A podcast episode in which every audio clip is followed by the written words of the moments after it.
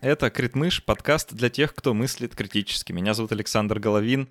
Я очень рад вернуться за микрофон в новом 2024 году. Надеюсь, что вы скучали. Я по вам очень скучал. Спасибо вам большое за все те поздравления и письма на почту. Было невероятно приятно их читать. И с этой новой мотивацией я принимаюсь за работу в новом году. И я хочу в 2024 году чаще поднимать темы, которые я считаю чрезвычайно важными для всех нас. И сегодня будет как раз такой эпизод — Сегодня я здесь буду один, и сегодня мы поговорим о торговле оружием. Это та тема, о которой вообще говорят слишком мало, и я уверен, что большинство из вас в этом эпизоде впервые услышит некоторые факты и аргументы, которые потенциально могут изменить ваше отношение ну, к очень многим вещам. И тезис, который я попробую сегодня отстоять, звучит так. Торговля оружием — это одна из самых опасных и разрушительных деятельностей человека а может быть и вообще самое опасное и самое разрушительное. И речь здесь не только и не столько про незаконный оборот автоматов Калашникова, сколько про легальную торговлю большими пушками в государственных макромасштабах. И начать стоит, наверное, с фактов. Стокгольмский институт исследования проблем мира, или сокращенно СИПРИ, Stockholm International Peace Research Institute, а, материалы которых я буду часто цитировать в этом эпизоде, в своем отчете под названием «Тренды в мировых военных расходах» пишет, что в 2021 году впервые за всю историю человечества, впервые за всю историю человечества, мировые военные расходы превысили отметку в 2113 миллиардов долларов США. Это 2,1 триллиона. А, для тех, кто вдруг забыл или кому нужно напомнить, это двойка и еще 12 нулей после. Абсолютные цифры вообще сложно оценивать, особенно в таких масштабах. Я, честно вам скажу, я понятия не имею, сколько это, два с лишним триллиона долларов на самом деле, что на них можно купить, чего на них купить нельзя. В относительных величинах, согласно все тому же отчету, военное бремя составляет около 2,2% всего мирового ВВП.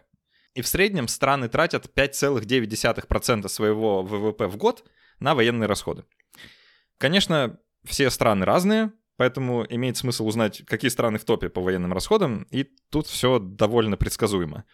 Топ-5 — это Соединенные Штаты Америки, Китай, Индия, Великобритания и Россия.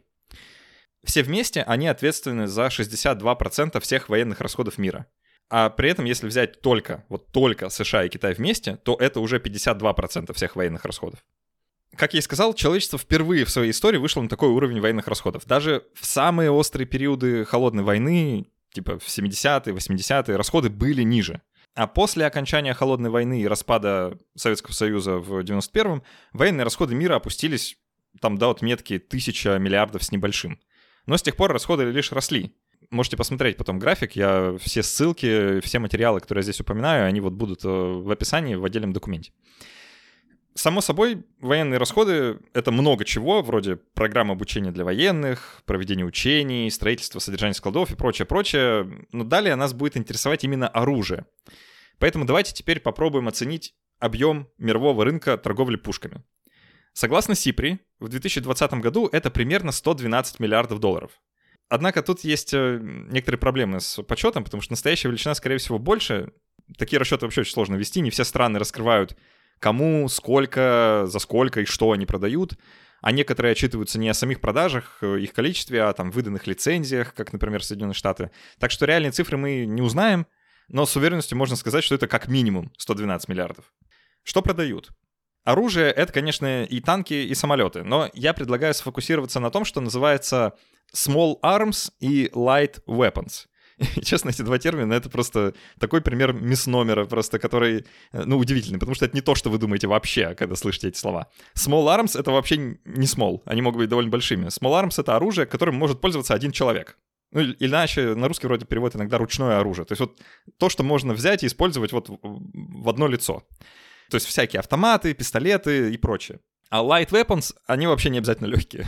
Light weapons — это то оружие, для использования которого нужна небольшая команда. Ну, это минометы, гранатометы, всякие такие установки.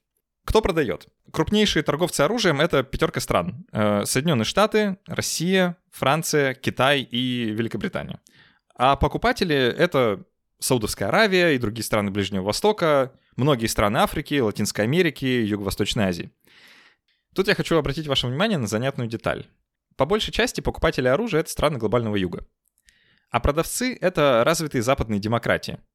А, ну, еще Китай и Россия. Даже более того, вам эта пятерка продавцов, Соединенные Штаты, Россия, Франция, Китай, Великобритания, не напоминает еще другой список, где все они в этом же составе тоже присутствуют? Самые прошаренные, конечно, догадались, да, что это ровно те страны, которые находятся в постоянном составе Совета Безопасности Организации Объединенных Наций. И в теории должны следить за мировым порядком и предотвращать конфликты. А на деле имеют с этих конфликтов неплохой доход в виде продажи оружия. Тут есть еще целый разворот про усилия этих стран в плане предотвращения распространения ядерного оружия. Мы туда углубляться не будем, так как меня это уведет в сторону минут на 20. Я лишь коротко отмечу, что вот это, да, эта деятельность, она тоже играет на руку бизнесу по продаже пушек, потому что тем, у кого есть ядерное оружие, не так много нужно оружия обычного. Я подозреваю, что сейчас у некоторых слушателей есть э, реакция в духе, ну, подождите, подождите, так, ну, все логично. В странах глобального юга много конфликтов, а оружие нужно для сдерживания этих самых конфликтов. Так что ничего удивительного в этой статистике нет. Развитые страны оказывают услугу своим союзникам, продают им оружие, которое им необходимо, чтобы защищать себя от врагов. Типа, а как вообще иначе? И это резонное замечание. Придется немного разобраться в проблему курицы и яйца, да? Это войны вызывают оружие? Или оружие вызывает войны? Это все не так очевидно. Поэтому я попробую такое доказательство от противного. Давайте примем э, за данность, что оружие появляется из-за войн и служит для их предотвращения. Работать это может как-то так, да? Сосед видит, что у вас есть калаш и не нападает на вас. Война предотвращена. Если это действительно так, то мы должны увидеть ну, какую-то обратно, обратно пропорциональную зависимость между наличием оружия в регионе и количеством вооруженных конфликтов и смертей в таких конфликтах. Но, увы, данные рисуют немного другую картину, или совсем другую. В последние несколько десятков лет продажи оружия растут, как и количество людей, непосредственно убитых в ходе военных противостояний. Так что обратно пропорциональной зависимости между количеством оружия и количеством смертей от него нет. Но это не значит, что существует прямая зависимость. Да, эти графики растут как-то параллельно, то есть вместе друг с другом. Но нельзя вот так сразу сказать, да, что вот э, чем больше оружия, тем больше смертей. Но есть несколько аргументов, которые свидетельствуют в пользу вот именно такого взгляда взгляда, что оружие вызывает войны. Во-первых, тот, кто купил оружие, редко становится его последним владельцем. Оружие, которое Соединенные Штаты продавали армии Ирака, оказалось в руках э, ИГИЛ, запрещено, запрещено, все запрещено на территории Российской Федерации, вообще везде. Оружие со складов в Афганистане досталось Талибану, когда Америка тут бежала, да, тоже запрещено, запрещено, все запрещено. И таких примеров множество. Оружие переходит из рук в руки в ходе боев из-за коррупции или, ну, просто банально теряется, так тоже бывает. Теряются, представьте, даже атомные бомбы, не говоря уже про автоматы. Вот, вот реально, Соединенные Штаты потеряли как минимум три, три атомных бомбы в период Холодной войны. Как минимум три. И никто не знает, где они и у кого. Они до сих пор где-то там. Это как минимум три, может быть больше. Во-вторых, оружие, которое продают для защиты, обороны, сдерживания, вот все слова в кавычках, может быть использовано ровно для противоположного. Я уже упоминал, Саудовская Аравия один из крупнейших импортеров оружия, и Соединенные Штаты с большой охотой продают им ну, вообще все на свете. И с этим вооружением Саудовская Аравия в коалиции с другими арабскими странами вторгается в Йемен, где совершает множество военных преступлений, бомбит мирные цели, и в результате Йемен в еще худшем положении, чем был до этого – Вообще слово «Йемен» в словаре можно найти в определении термина «гуманитарная катастрофа». И все это происходит при поддержке Соединенных Штатов. То есть, ну реально, инженеры Соединенных Штатов помогают там дозаправлять и чинить самолеты, которые потом используются в Саудовской Аравии для бомбежки Йемена. Другой пример — Египет. Администрация Байдена вот за время его президентского срока, вот этого, продала Египту оружие больше, чем на 6 миллиардов долларов, включая ракеты, вертолеты, транспортные самолеты, все на свете. И всю эту красоту в руки Абдулы Фатаха Ассиси, которого называют одним из самых репрессивных диктаторов в истории страны или самым репрессивным диктатором в истории страны. И как думаете, ну, чисто так, на скидку, станет он снова расстреливать протестующих, как уже было в 2013 или, или все-таки передумает? Да, ну, как-то да или нет. В общем, тут, ну, как будто бы можно как-то посомневаться, да, может, для чего-то еще ему это оружие нужно, я не знаю. Даже в случаях, когда большинство людей скажет, что продажа оружия оправдана и даже необходима и морально, как в случае, например, с поставками оружия в Украину, непредвиденные последствия таких поставок неизбежно наступят. Периодически можно в лентах новостей увидеть новости, что такое оружие потерялось или не доехало до точки назначения. Опять же, благодаря коррупции или ошибкам в логистике.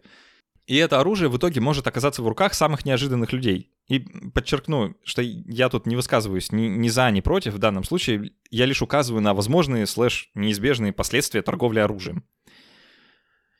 Ну и в-третьих, и это может быть неожиданным открытием для многих, большинство small arms, большинство ручного оружия в мире находится в руках гражданских лиц. По подсчетам организации Small Arms Survey, из 1 миллиарда Small Arms ручного оружия в мире на 2017 год 857 миллионов или 85% находится в руках гражданских. То есть подавляющее большинство этого оружия в руках просто гражданских. Например, в России на каждые 100 человек приходится 12 единиц оружия. В Финляндии, скажем, это 32 единицы, в Йемене 53, а в Соединенных Штатах 120. 120 единиц оружия на 100 человек. То есть ну, некоторым хватит в каждую руку взять. И это оружие не просто лежит на полках, там, на случай самообороны необходимый, как вот вы сейчас можете себе представить, да, что вот это просто там у какого-то фермера в, Тех... у какого-то фермера в Техасе, просто там, значит, где-то какой-то склад оружия, который, значит, на случай обороны там от федеральных войск он себе хранит. Нет, это оружие убивает. Согласно все тем же Small Arms Survey, в 2021 году 580 тысяч человек умерли насильственной смертью как бы worldwide, во всем мире. Из них 45% или 260 тысяч были убиты огнестрельным оружием. Это, кстати, без учета самоубийств, что тоже прибавил бы еще несколько процентных пунктов. И 2021 год — это первый год, начиная с 2016, в котором произошло увеличение количества насильственных смертей. Ну и с уверенностью можно сказать, что 2021 год э, — это не окончание этого тренда на увеличение. Скорее всего, и 22 и 23 год, и, вероятно, даже 24 и 25 тоже будут вот с большим количеством насильственных смертей, чем до этого. Э, это, кстати, свежая статистика, то есть вот реально обновленная буквально в декабре 2023 года, и за 2021 год уже эти данные есть, так что можно предположить, что будет дальше. Как я и сказал, однозначных выводов, что было первым, курица или яйцо, война или оружие, сделать нельзя. Но данные подсказывают, что одна из версий более вероятна, чем другая. Ну хорошо, скажете вы. Ведь должны же быть какие-то правила, да? Кому оружие продавать можно, кому нельзя. Ответственные продавцы должны знать, для чего оружие будет использовано. Если это какая-то морально такая приемлемая, оправданная цель, то продавать можно, а если нет, то нельзя. Э, наверняка есть какие-то международно принятые правила, которым ну, вот все как-то обязаны следовать. И правила есть. Э, Arms Trade Treaty, или Международный договор о торговле оружием, был подписан в 2013, кажется, и вступил в силу в декабре 2014, то есть довольно давно уже. В теории этот договор накладывает на страны, торгующие оружием, ряд ограничений. Например, э, в статье 6 этого договора написано, можете потом сходить, сами договор почитать, все в ссылках будет. Государство-участник не имеет права на передачу вооружений, если на момент принятия решения оно обладает достоверным знанием о том, что эти вооружения будут использованы для актов геноцида, преступлений против человечности, серьезных нарушений Женевских конвенций, нападений на гражданские объекты или гражданских лиц или других военных преступлений. Уловили лазейку, да? Э, продавец должен обладать достоверным знанием на момент принятия решения о продаже. Ну что такое, блин, достоверное знание? Кто его вообще в глаза видел? США обладали достоверным знанием о том, что Саудовская Аравия собирается сделать в Йемене, когда продавали им ракеты, или нет? Э, Соединенные Штаты скажут, что, конечно же, нет, не обладали. А, да и, ну, ну реально, вот как определить достоверное знание? Это ну, просто какая-то слишком высокая планка, чтобы кто-то когда-то до нее дотянулся. Другие пункты этого договора тоже оставляют странам много пространства для маневра. Из-за размытости критериев и ну, такой достаточной беззубости следствий договор, по сути, не выполняет свои функции. Если экспортер оружия хочет продать ударные вертолеты безумному диктатору, то всегда можно потом сказать, что достоверно не знал, что он будет их использовать для совершения там своих ужасающих преступлений.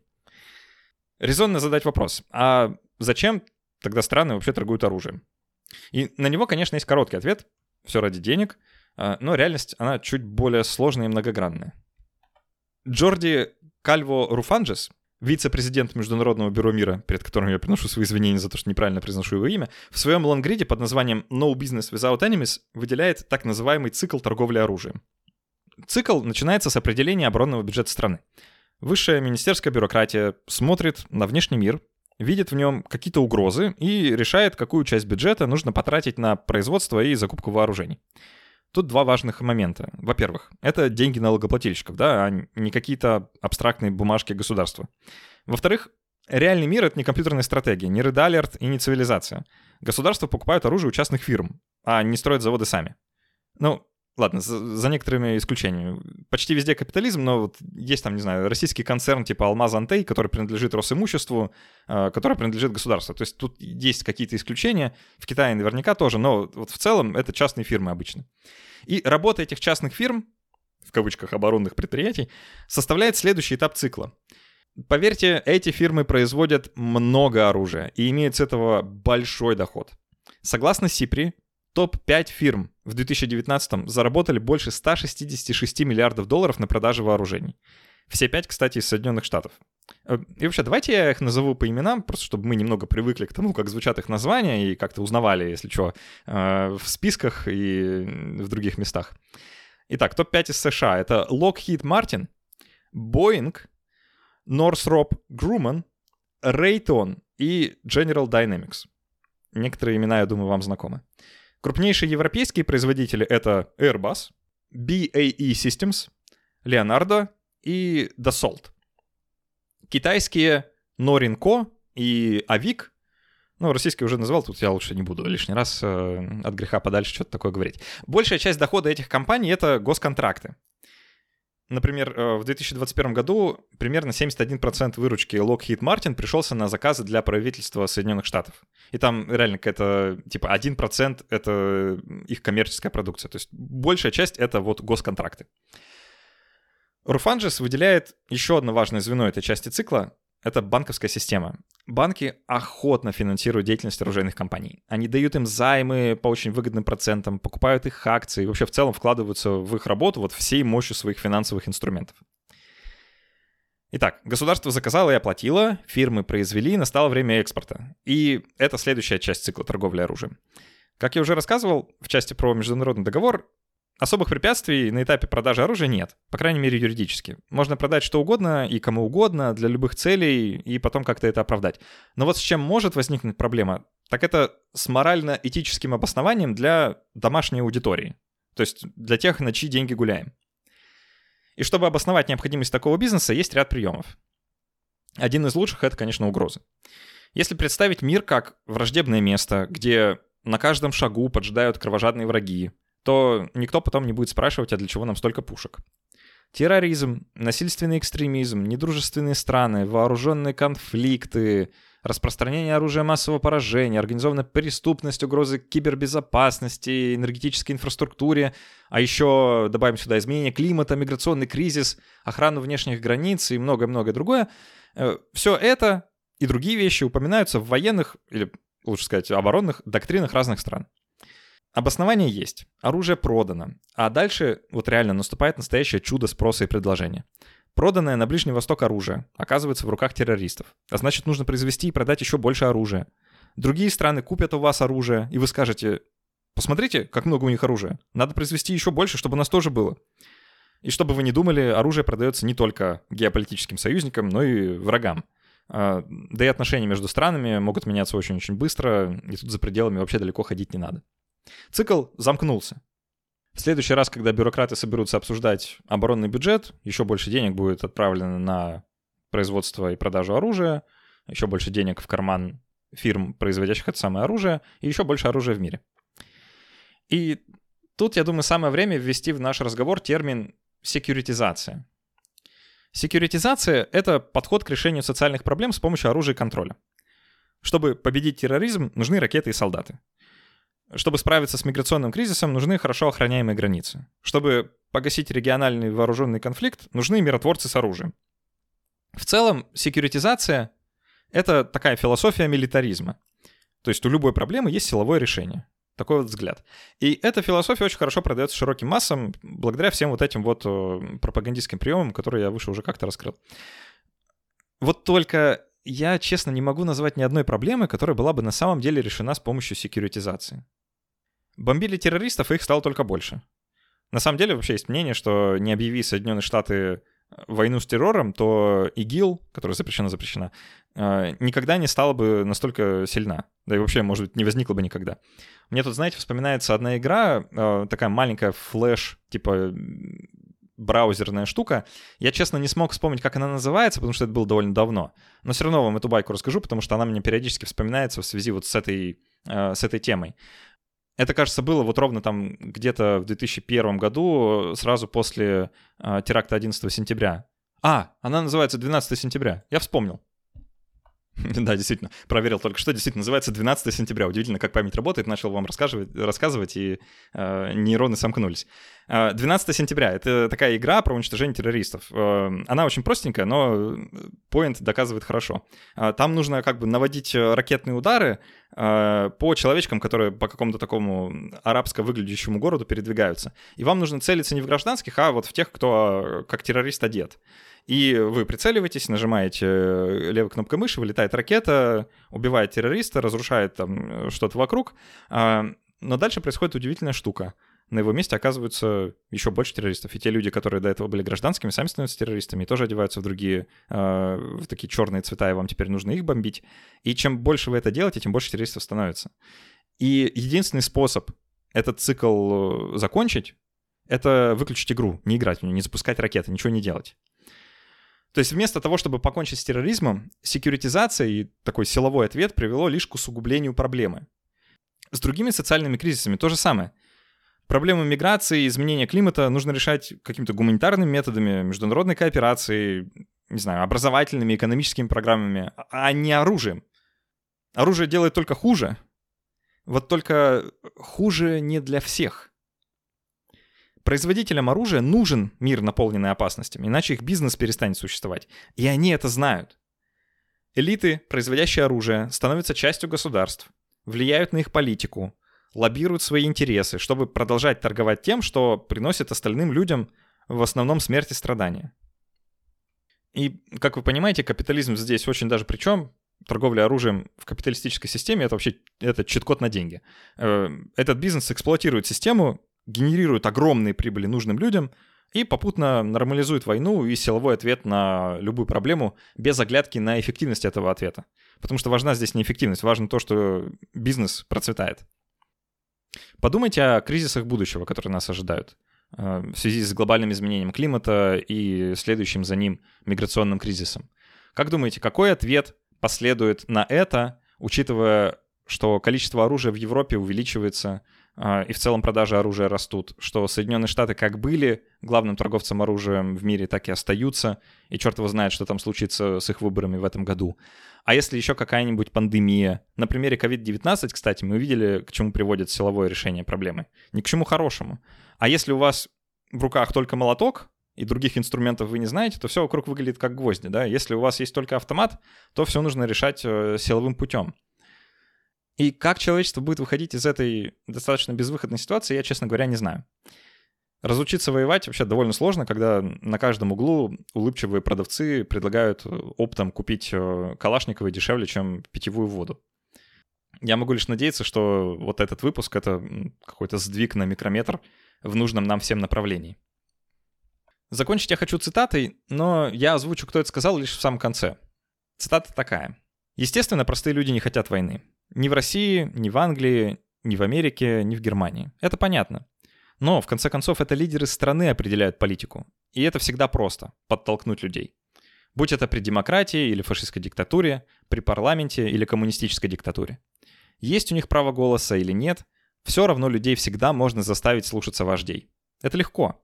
Все, что вам нужно сделать, это сказать им, что на них напали, и осудить пацифистов за отсутствие патриотизма и за то, что они подвергают страну опасности. Это работает одинаково в любой стране. А сказал это рейхсмаршал, один из главных военных преступников нацистской Германии, Герман Геринг, на Нюрнбергском трибунале. На этом этот сольный эпизод заканчивается. Пройдите, пожалуйста, по ссылкам, если вам интересно углубиться в тему, пройдите по ссылкам, я их собрал в отдельном документе, собрал удобно, с описанием того, что вы можете в каждой статье найти. Они в основном все на английском, а, но надеюсь, что кому-то они помогут немножко погрузиться в тему. И спасибо большое тем, кто помогает делать этот подкаст на Патреоне и на спонсоре. Наступил Новый год, и я очень надеюсь на вашу поддержку в 2024. Она мне очень нужна, чтобы вот подобные и другие эпизоды делать. Я реально очень люблю вот эти сольные аудиоэссе. Они позволяют мне на несколько дней погрузиться просто вот в исследование какой-то отдельной темы, э, накопать источников, почитать что-то интересное. Всегда это увлекательно делать. И благодаря вам это возможно. Можно поддержать на Патреоне, если у вас есть какая-нибудь карта не российского банка, не санкционного, и подписаться там, или на sponsor.ru, если вам удобнее из российской юрисдикции поддержать мою работу. Даже небольшая сумма реально очень помогает, потому что чем больше людей, тем как-то стабильнее это все выглядит, и тем больше мотивации продолжать делать подкаст. Так что спасибо вам большое, тем, кто уже подписался, тем, кто раздумывает это сделать. Следующий эпизод будет с гостем. До встречи через неделю. Пока.